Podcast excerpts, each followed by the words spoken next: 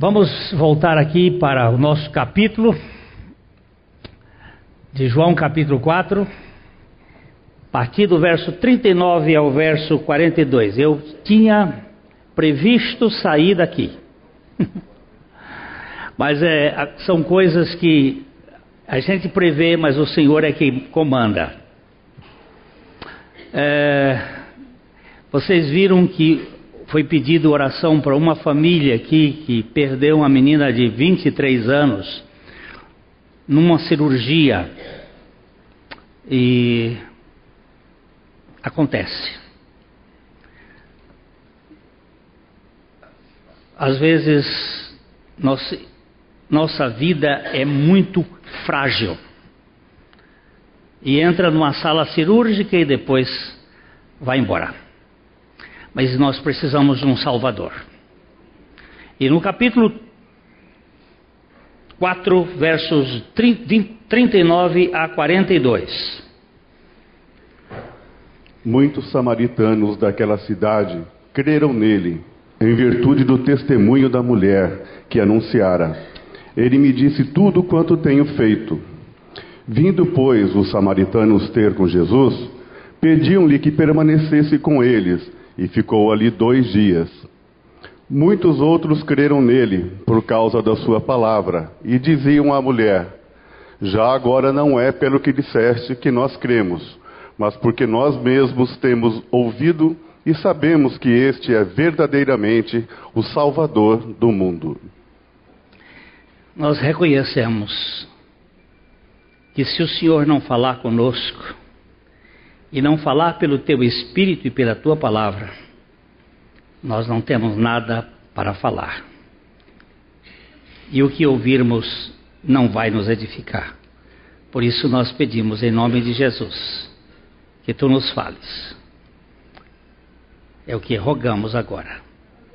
Amém. Veja esse versículo. Diziam a mulher: já agora não é pelo que disseste que nós cremos, mas porque nós mesmos temos ouvido e sabemos que este é verdadeiramente o Salvador do mundo. O Evangelho de João apresenta Jesus é, com três características do mundo. Em João capítulo 1, verso 29, João 1, 29, nós temos Jesus sendo apresentado como aquele que tira o pecado do mundo. Vamos lá. No dia seguinte, viu João a Jesus que vinha para ele e disse: Eis o Cordeiro de Deus que tira o pecado do mundo. Você aqui vê a, apresentação que João faz de Jesus, dizendo que ele é aquele que veio tirar o pecado do mundo. No versículo 42, que nós lemos há pouco, é aquele que é o Salvador do mundo. Vamos voltar de novo e olhar o versículo. A gente ah, estuda a Bíblia, lê Bíblia, indo e voltando. Indo e voltando, e vendo o texto, lendo o contexto, para a gente poder ter a noção do que ele quer dizer. O que, que o Espírito Santo colocou ali? E aqui, ele é o que tira o pecado do mundo, e ele é aquele que é o salvador do mundo. Esta declaração não foi feita pelos judeus, foi feita pelos samaritanos. Eles estão dizendo este verdadeiramente. Vamos ler. E diziam à mulher: já agora não é pelo que disseste que nós cremos, mas porque nós mesmos temos ouvido e sabemos que este é verdadeiramente o Salvador do mundo. E também no capítulo 8 de João, no versículo 12, Jesus é visto como a luz do mundo.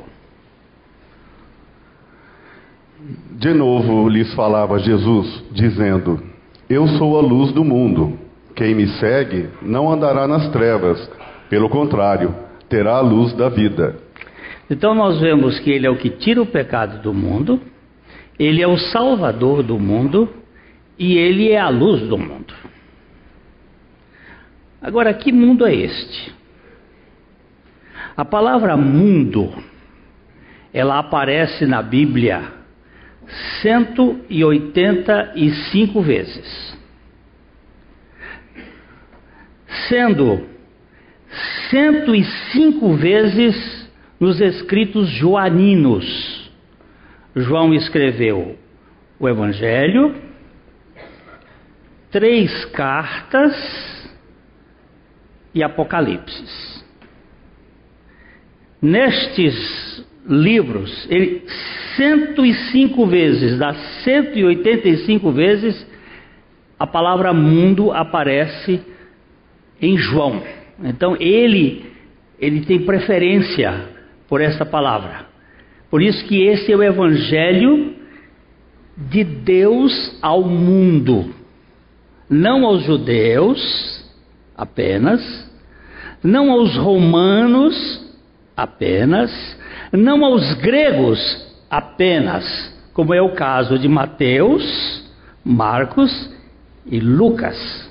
Mateus aos judeus, Marcos aos romanos, Lucas aos gregos, João ao mundo.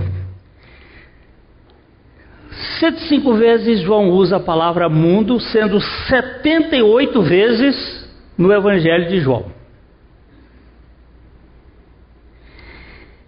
E é uma palavra que tem muitos sentidos. Vamos, vamos pegar, por exemplo, Evangelho de João 1, os versos 10 e 11. A palavra mundo é cosmos. Nós temos alguma palavra em português com essa derivação cosmos? Temos? Hein? Cosmopolita. Temos outra. Cosmopolita é aquele, aquela pessoa que, que vive em qualquer cidade. Ele é um cidadão do mundo. Ele pode morar em Corrente do Piauí ou em Nova York. Ele é um cidadão do mundo. Ele não reclama das coisas. Ele é um cosmopolita. É diferente daqueles que vivem em guetos.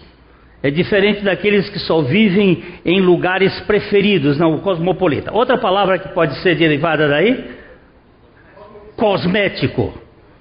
Mulheres gostam demais de cosméticos para ordenar um pouco. Então a palavra mundo, ela tem vários sentidos. Vamos ver aqui no capítulo 1, versículo 10. O Verbo estava no mundo, o mundo foi feito por intermédio dele, mas o mundo não o conheceu. Veio para o que era seu, e os seus não o receberam. Mas vamos ver o verso 10. Quantas vezes aparece a palavra mundo? Três vezes. São iguais? São ou não são iguais? Tem o mesmo sentido?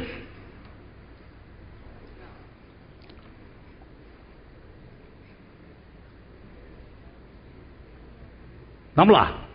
Tem ou não tem? Não.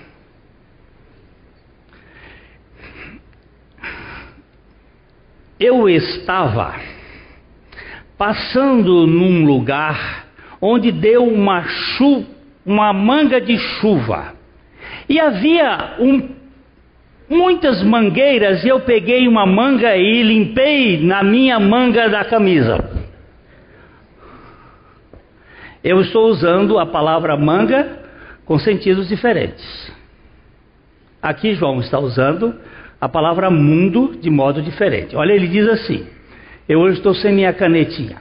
O verbo estava no mundo. O mundo foi feito por intermédio dele, mas o mundo não o conheceu. Preste atenção, ele estava na terra, ele é o criador do universo e a humanidade não o conheceu. Porque terra não conhece, nem universo conhece no sentido de conhecer racional. E aqui a palavra é isto, conhecimento racional. A palavra mundo, ela tem seus significados próprios. É, Cristo, ele é o criador do mundo, do universo. Ele veio ao mundo, à terra, para salvar, para ser o salvador do mundo, daquele que crê que está no mundo, na humanidade, que não ama a Deus. O mundo não gosta de Deus. Vamos pegar o capítulo 17 de João todinho. Agora nós vamos ver 16 vezes a palavra mundo no capítulo 12. Enquanto ele estiver lendo, eu vou pegar uma caneta, porque eu preciso, eu preciso dela. Tendo Jesus falado estas coisas, levantou os olhos ao céu e disse: Pai, é chegada a hora, glorifica a teu filho, para que o filho te glorifique a ti. Assim como lhe conferiste autoridade sobre toda a carne, a fim de que ele conceda a vida eterna a todos os que lhe deste. E a vida eterna é esta: que te conheçam a ti, o único Deus verdadeiro, e a Jesus Cristo, a quem enviaste. Eu te glorifiquei na terra, consumando a obra que me confiaste para fazer. E agora, glorifica-me, ó Pai, contigo mesmo, com a glória que eu tive junto de ti, antes que houvesse mundo. Ó, começa aqui. Preste atenção. Ele começa a usar a palavra mundo. Antes que houvesse mundo, que mundo é este?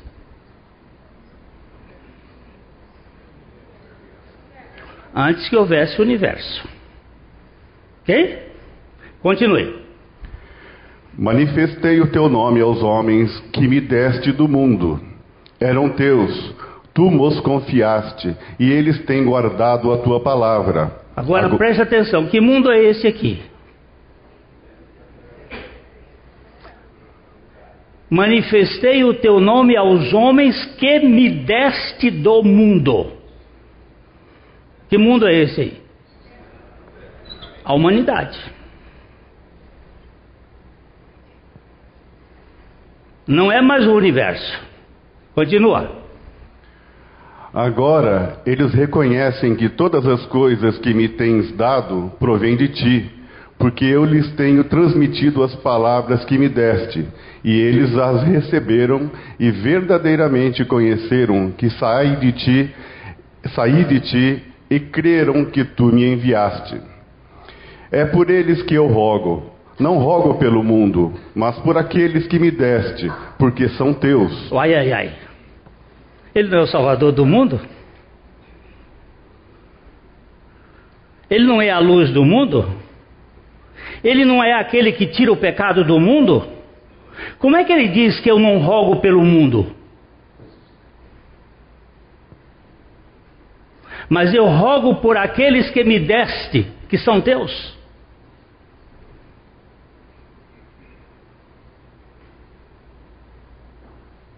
Eu rogo, Jesus está dizendo, por favor, isso não é Paulo, é Jesus, é a oração de Jesus. Ele está dizendo: Eu não rogo pelo mundo, eu rogo por aqueles que me deste, porque são teus.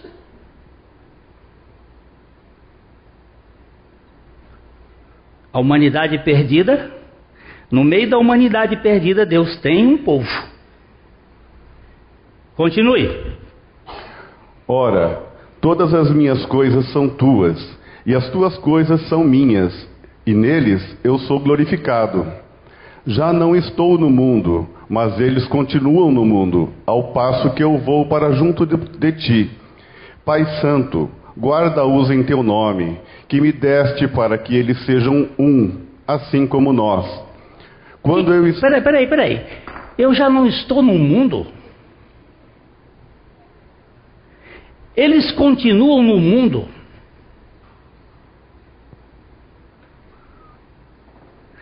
Tem mundos aí diferentes. Eu já não estou no mundo. Jesus já estava orando na perspectiva da ressurreição. Mas eles vão continuar no mundo, na terra. Eles vão continuar no mundo. Vamos lá. Quando eu estava com eles, guardava-os no teu nome, que me deste, e protegi-os, e nenhum deles se perdeu, exceto o filho da perdição, para que se cumprisse a Escritura. Mas agora vou para junto de ti, e isto falo no mundo, para que eles tenham o meu gozo completo em si mesmos. o mundo aqui, eu falo no mundo, eu estou falando ainda na terra. E eu estou falando porque eu vou para ti.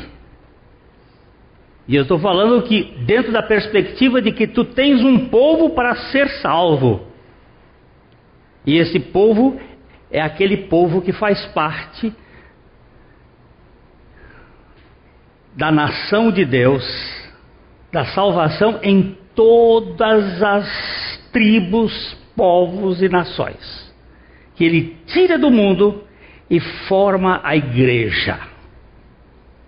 A igreja é o povo de Deus, que é composto de todas as pessoas tiradas do mundo por meio do poder do Espírito Santo. Continue. Eu lhes tenho dado a tua palavra, e o mundo os odiou, porque eles não são do mundo, como também eu não sou. Ó, oh, olha esse versículo aqui. Esse verso é muito chave aqui, ó. Não peço que os tires. Não. Eu lhes tenho dado a palavra e o mundo. Que mundo é esse que odiou? Que mundo é esse que odeia a Jesus? Por favor. Não é a humanidade, não. é o religioso, é o judeu, é o casca grossa, é aquele que está dominado pela legalidade, pela lei. Esse é o mundo que odeia Jesus. Até Pilatos queria tirar Jesus da cruz. Mas os religiosos foi que o levaram à cruz. Crucifica-o, crucifica-o. Este mundo é mais perverso do que o chamado mundão, que muitas vezes ele está dentro da igreja. É um mundo tremendo. Ó. Eu lhes tenho dado a palavra e o mundo os odiou, porque eles não, porque eles não são do mundo, como eu também não sou. Aqui um parênteses. Quem é que persegue quem? É filho de Deus que persegue filho do diabo ou é filho do diabo que persegue filho de Deus? Resposta óbvia, não? Não é Caim, não é Abel que persegue Caim, é Caim que persegue Abel, certo? Então, toda pessoa que tem ódio no coração é filho do diabo. Certo ou errado? A Bíblia diz que Caim matou Abel porque era do diabo. E porque odiava. Quem odeia é assassino. Então, se eu odeio alguém, eu não sou filho de Deus. Eu posso estar na igreja, mas eu não estou no reino de Deus. Pode ser a sogra. Se eu odeio, eu não sou filho de Deus. Eu posso não gostar da sogra. É outra coisa. Gostar é uma questão preferencial. Às vezes a sogra é chata mesmo. Mas se eu odeio, eu sou assassino. E se eu sou assassino, eu não sou filho de Deus. Ok? Fica claro? Às vezes dizem que eu uso muita metáfora e não dá para entender. Então agora, vamos ver se eu tiro as metáforas. É... Eu lhes tenho dado, então, não peço. Não peço que os tires do mundo, e sim que os guardes do mal. Assim como ele pediu para não mexer no, no joio, você não pode tirar o joio da igreja. Também ele pediu para que não tirasse os filhos dele do mundo. Nem se tira o joio da igreja e nem se tira o salvo do mundo.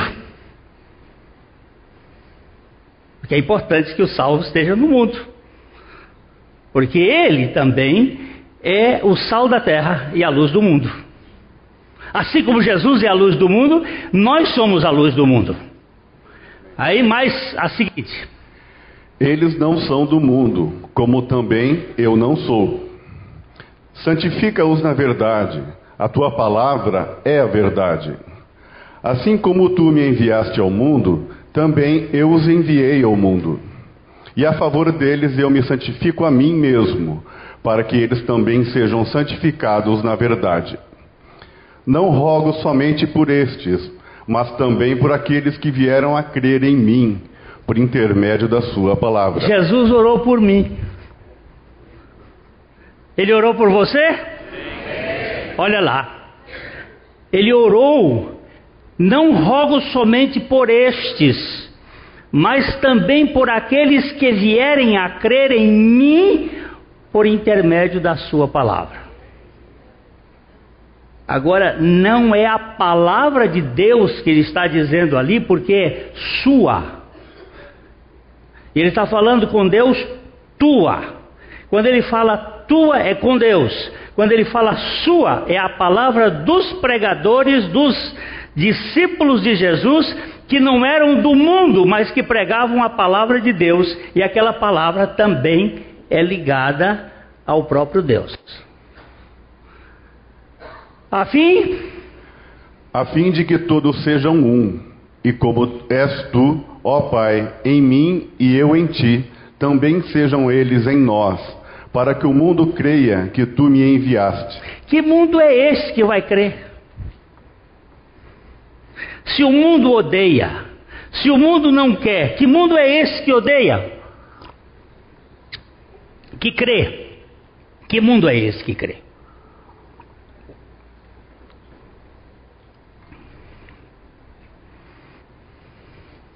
Você prega o evangelho, um crê e o outro não crê. Você prega um evangelho, um recebe e o outro diz assim: a respeito disso te ouviremos em outra ocasião. Você prega o evangelho, um diz assim: meu Deus, como é isto? Outro diz: dois, Fui visitar duas pessoas no hospital evangélico, dois casos. Um senhor, a família pediu. Quando eu entrei no quarto, ele disse: O que, é que você está fazendo aqui? Bem, eu vim fazer uma visita. Quem é você? E eu era mais tolo do que hoje. Disse: Eu sou um pastor, amigo da sua. Para fora daqui, seu. Os elogios. Eu quero ir para o inferno. Eu não lhe disse boa viagem porque eu sei que ele não vai ter boa viagem. Me escorraçou. Outro, uma moça de 17 anos, veio para Londrina para estudar, bonita, bonita, bonita. Uma das moças mais bonitas que eu já vi aqui na cidade. Namoradinho deu-lhe um chute e ela cortou os dois punhos. Morava num pensionato aqui perto, a senhora aqui frequentava aqui a igreja, correu com a moça lá para o hospital. atenderam a moça, costuraram, fizeram, e ela estava contida, amarrada, porque ela uma revolta louca. Família veio de estado de São Paulo, procurou, lá fui eu, entrei no quarto, não estava ninguém da família, só estava ela. Quando eu entrei, ela disse: Quem é você? Eu disse: Não, eu vim lhe fazer uma visita. Eu não quero visita de ninguém. Eu quero é morrer. Eu disse: Deus quer que você morra. Que história é essa? Não. Você não presta nem para se matar. Porque se você prestasse para se matar, você tinha cortado com mais força. E aí eu fui muito duro com ela. Ela disse: Quem é você? Eu digo: Peraí, antes de eu sair e dizer alguma coisa, deixa eu abrir aqui. Abri a, a gaveta da, da mesinha, apanhei o Novo Testamento e comecei a falar para ela de Jesus. E ela disse: Por que ninguém me falou que eu tinha morrido na cruz com Cristo? Eu não posso dizer o nome dela. Mas se você quiser depois, vai lá em, Cuiabá. Você vai conhecer a esposa de um desembargador. Que Jesus salvou. Por que, que um quis e o outro, mesmo revoltado, não crê? Não sei. Ninguém me explicou. Sei que é um mundo e um mundo. É um mundo de gente que crê, mas é um mundo de gente que não crê. Você crê? Hein? Com a graça de Deus. Bendito seja, mundo. Você faz parte de um mundo imundo que creu no Senhor Jesus Cristo. E esse é indescritível. E aí continua. Eu lhes tenho transmitido a glória que me tens dado para que sejam um, como nós o somos. Eu neles e tu em mim, a fim de que sejam aperfeiçoados na unidade, para que o mundo conheça que tu me enviaste e os amaste, como também amaste a mim. Este mundo aqui que conhece é um mundo de gente tirada do mundo, que crê na graça de Deus e que experimenta na sua vida uma libertação e que vive na unidade. Porque ele diz aqui: para que o mundo conheça que tu me enviaste e me amaste, como também amaste a mim. Pai, Pai, a minha vontade é que onde eu estou estejam também comigo os que me deste, para que vejam a minha glória que me conferiste, porque me amaste antes da fundação do mundo. Esse mundo aqui é, de novo, o universo. Pai justo, o mundo não te conheceu, eu, porém, te conheci, e também estes compreenderam que tu me enviaste. Eu lhes fiz conhecer o teu nome, e ainda o farei conhecer, a fim de que o amor com que me amaste esteja neles, e eu neles esteja. Dezesseis vezes. É, é exame, é, tarefa de casa. Domingo que vem vocês vão me dizer quantos mundos tem aqui. Quais são os mundos? O que, que é o universo? O que é a Terra? O que é a humanidade? O que é o povo de Deus que faz parte desse mundo? Os samaritanos foram os primeiros a enxergar que Jesus não era salvador apenas dos judeus, ele era o salvador de samaritano, de judeu, de gentio, de todo tipo. Ele é o salvador de todo aquele que crê. A gente sabe perfeitamente que o, Sal, que o João 3,16 diz: Porque Deus amou o mundo de tal maneira que deu para para para que todo aquele que nele crê não pereça, mas tenha vida eterna. O milagre da fé. O milagre da fé. Eu sei que tem gente que diz assim: o dia mais importante da minha vida foi quando eu me casei. Hoje ouvi uma noiva dizer isto. Esse é o dia, é um dia maravilhoso, mas não é o mais importante, não. Outros dizem assim: o dia mais importante da minha vida foi. Meu quando meu filho nasceu. Outro diz: o dia mais importante da minha vida Hein? Ah, essa aqui já acertou. Já, a brincadeira acabou. Quando nós viajávamos aí pelo interior com os filhos pequenos, aí a gente ia dizendo: Meu amor é maior do que um Vox. Aí o outro dizia: Meu amor é maior do que uma Jamanta. Aí o outro dizia: Meu amor é maior do que um avião. Aí o outro dizia: O meu amor é maior do que um navio. Aí ia crescendo, aí o outro dizia assim: Meu amor é infinito. Acabou. A brincadeira perdeu o valor. Essa daqui diz aqui: Qual é o dia mais importante da minha vida? Ela disse: No dia que eu nasci de novo. Acabou a brincadeira. Acabou a brincadeira. Este deveria ser. Aliás, comemoro o meu aniversário no dia 14 de fevereiro, mas eu deveria comemorá-lo no dia 6 de agosto. Porque este foi o dia em que eu saí da terra para o céu.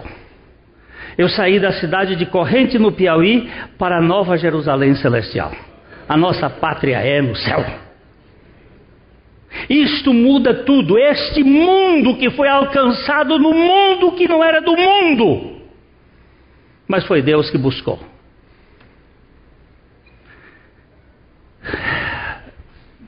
Eu tinha muita coisa para dizer, mas vou.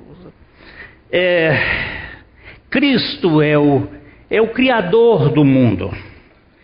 Ele veio ao mundo para ser o Salvador do mundo, e este mundo que não o recebeu, ele escolheu um mundo de gente para que o recebesse. Cristo é o Salvador que tem uma salvação suficiente para todo mundo, mas só é eficiente para o mundo que crê. É suficiente para todos, mas é eficiente para quem recebe. O Oceano Atlântico dá para todos os habitantes da Terra tomar banho. Mas só toma banho no Oceano Atlântico quem vai lá e mergulha.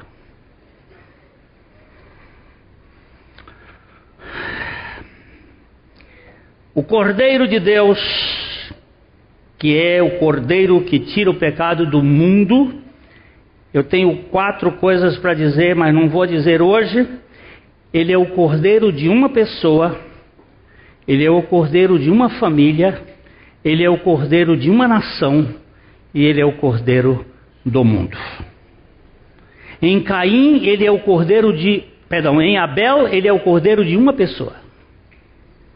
Na Páscoa, em, em, no Egito, ele é o cordeiro de uma família. Tinha que estar passado o sangue nos umbrais das portas e o anjo da morte que passava não podia tocar naquela família em que o sangue estava. Depois, ele se tornou o cordeiro de uma nação, de um povo, o cordeiro oferecido. A gente tem que ler esse capítulo com muito interesse, que é o capítulo 1 os versos de 1 a 14 de Levítico, quando ele se torna o cordeiro da nação israelita. Mas agora, os samaritanos perceberam: não é só vocês, judeus, ele também veio para nós, samaritanos. Ele é o Salvador do mundo. Ele é o Cordeiro de Deus que tira o pecado do mundo. Aqui nós vemos os samaritanos percebendo Jesus como Messias, o Cristo enquanto os judeus não o perceberam. nem o receberam como Messias. Veio para o que era seu, seus não receberam. Mas a todos quantos o receberam, deu-lhes o poder de serem feitos filhos de Deus, a saber, a saber, aos que creem no seu nome. Aí ele termina dizendo: os quais não nasceram da vontade do homem, não nasceram da vontade do sangue, nem da vontade da carne, nem da vontade do varão, mas de Deus. Vamos terminar com esse versículo. João 1, vamos ver, 10, 11, 12 e 13. Esse texto aqui. João 1, 10, 11, 12 e 13. O Verbo estava no mundo. O mundo foi feito por intermédio dele, mas o mundo não o conheceu. Veio para o que era seu, e os seus não o receberam. Mas a todos quantos o receberam, deu-lhes o poder de serem feitos filhos de Deus, a saber, aos que creem no seu nome, os quais não nasceram do sangue, nem da vontade da carne, nem da vontade do homem, mas de Deus. Ah, aqui alguém conheceu um livro chamado Pérolas Esparsas? Ó, oh, lá atrás. Tem que, ser, tem que ser gente bem mais velha, né? Muito bem, Josué, você conheceu Pérolas Esparsas. Era um belo livro de histórias que normalmente se contava nas casas, nos cultos domésticos. E tem uma história do seu João. Seu João era um homem que morava na roça. Eu já contei aqui. Ele morava no interior. Chegava no sábado, era dia de fazer feira. Aqui a gente conhecia feira no interior, que era no sábado. Ia-se com as coisas da, da terra, vendia-se e comprava-se as coisas da cidade. Trazia-se querosene, era sal, açúcar, café. E o senhor João fazia isto todo sábado. Mas quando ele chegava na cidade, uma vida oprimida lá no campo, trabalhando na roça, ele aproveitava para tomar umas pingas. Lá na cidade ele enchia a cara de pinga e quando ele chegava em casa, no final da tarde de sábado, não havia um que não levasse uma surra. Ele pegava da mulher ao pequenino e batia, porque o homem ficava uma fúria. Porque tem gente que quando bebe vira leão outros viram macaco e outros viram porco. O leão é o valente, o macaco é o engraçado e o porco é o que dorme. E o, o seu João, quando vinha, quando ele vinha, ele vinha cantando, montado na mula, e ele vinha, aí quando eles meninos escutavam que o, o seu João vinha cantando, eles já corriam para o mato, se escondiam, porque sabia que a taca ia comer mesmo. E todo mundo tinha medo dele quando voltava. E um dia o senhor João foi à cidade e lá tinha um grupo de crentes na praça pregando o evangelho. E a gente não sabe por que que acontece. Aliás, eu quero fazer uma pergunta. Você já creu no Senhor Jesus Cristo como Senhor e Salvador da sua vida? Senhor João naquele dia recebeu Jesus. Veio para o que era seus, os seus não receberam. O senhor João recebeu Jesus. Fez as suas compras, não bebeu a pinga, mas voltou, voltou alegre. Havia alguma coisa dentro do seu João. Alguém estava mudado e ele vinha cantando. Quando ele vinha cantando, os meninos saíram correndo, a mulher saiu correndo, e ele olhava para as pessoas correndo dele e ele dizia assim: para, gente, que o velho João morreu. O velho está pior ainda. Ele está pior, ficou louco. E ele, para, gente, que o velho João morreu. Agora há o novo João, mas ninguém acreditava. Mas a passar dos dias, a vida de Cristo se manifestou naquela família.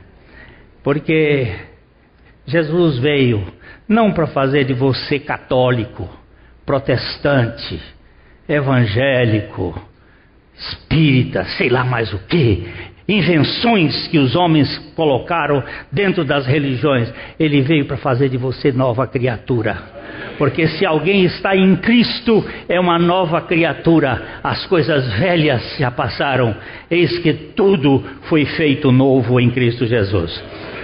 Eu disse que era o último texto, mas o Espírito Santo está chamando a atenção para um texto que é Atos 4, 11 e 12. Eu encerro aqui. Atos 4, 11 e 12. Este Jesus é pedra rejeitada por vós, os construtores, a qual se tornou a pedra angular. E não há salvação em nenhum outro, porque abaixo do céu não existe nenhum outro nome dado entre os homens, pelo qual importa que sejamos salvos. Aleluia! Ele pode ter sido rejeitado pelo mundo, mas ele foi aceito por um mundo, foi recebido por um mundo, e ele veio para o que era seus, os seus não receberam. Houve, esta pedra foi rejeitada pelos construtores, mas ele se tornou a pedra angular. Nós visitamos uma cidade na, na Grécia, onde havia um templo de Apolo que tinha sido construído numa cidade. Como foi que foi feito aquele templo? Todo de pedra, sem nenhuma argamassa. Inclusive a cobertura era de pedra. Eles foram colocando as pedras e jogando areia dentro. E colocando as pedras e jogando areia dentro. E aí as pedras vão se juntando. E quando chega lá em cima, no topo, lá no último, tem uma pedra angular. Encaixa aquela pedra. Depois vai embaixo e tira duas, três, quatro pedras para formar a, a porta e começa a tirar a areia de dentro, e tira toda a areia de dentro, e o templo fica sustentado por aquela única pedra que está lá em cima. É a pedra angular, a pedra de sustentação, que é Jesus Cristo. A igreja não é sustentada pela moral, a igreja não é sustentada pelas boas obras. A igreja é sustentada pela suficiência de Jesus Cristo. Ele é o nosso Salvador suficiente. E Ele é a nossa bênção maior. Louvado seja o nosso Senhor Jesus Cristo.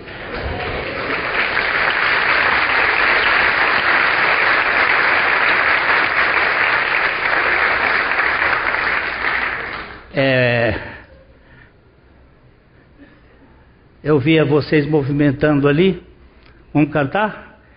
Eu fiz o tudo possível para não passar muito do tempo, mas eu acho que vale a pena nós louvarmos ao Senhor pela tão grande salvação que Ele alcança a tantos de maneira tão preciosa.